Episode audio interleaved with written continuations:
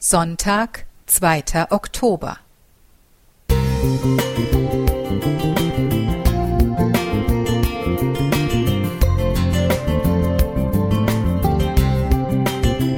Ein kleiner Lichtblick für den Tag.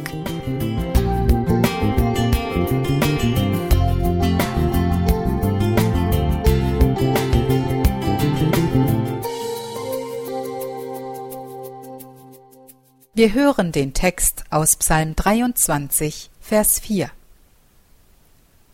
Und ob ich schon wanderte im finstern Tal, fürchte ich kein Unglück, denn du bist bei mir, dein Stecken und Stab trösten mich. Wie in Watte gepackt, ohne Emotionen, bei jeder Kleinigkeit in Tränen ausbrechend, ich kann mich zu nichts aufraffen, fühle weder Freude noch Trauer, einfach nichts wie isoliert, abgeschnitten von der Welt.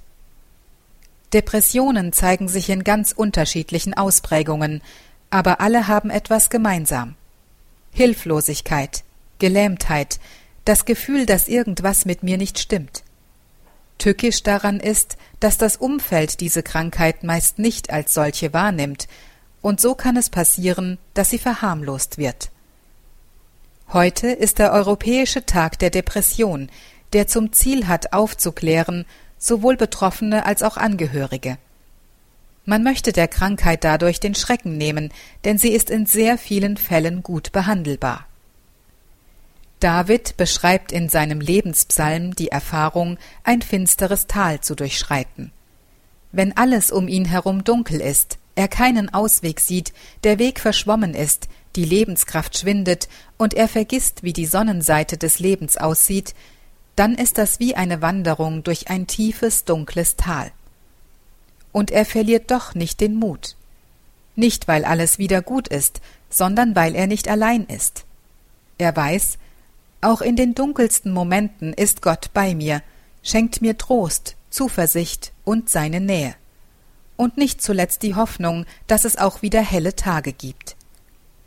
Für Menschen, die an Depressionen erkrankt sind, kann es sich so anfühlen, als würde es nie wieder hell werden. Ich möchte heute für diese Krankheit sensibilisieren und dich ermutigen, mit offenem Blick durch die Welt zu gehen. Kennst du jemanden, der sich vielleicht schon länger nicht mehr gemeldet hat? Der sagt, er stecke in einer Lebenskrise? Oder der sogar müde vom Leben ist? Du kannst ihn zwar nicht therapieren oder heilen, aber ihm Mut machen, Schritte zur Heilung zu gehen und sich Hilfe zu suchen. Du kannst für ihn da sein, mit ihm und für ihn beten und ihm zeigen, du durchschreitest das Tal der Finsternis nicht allein. Für wen kannst du heute ein Lichtstrahl der Hoffnung sein? Jessica Schultka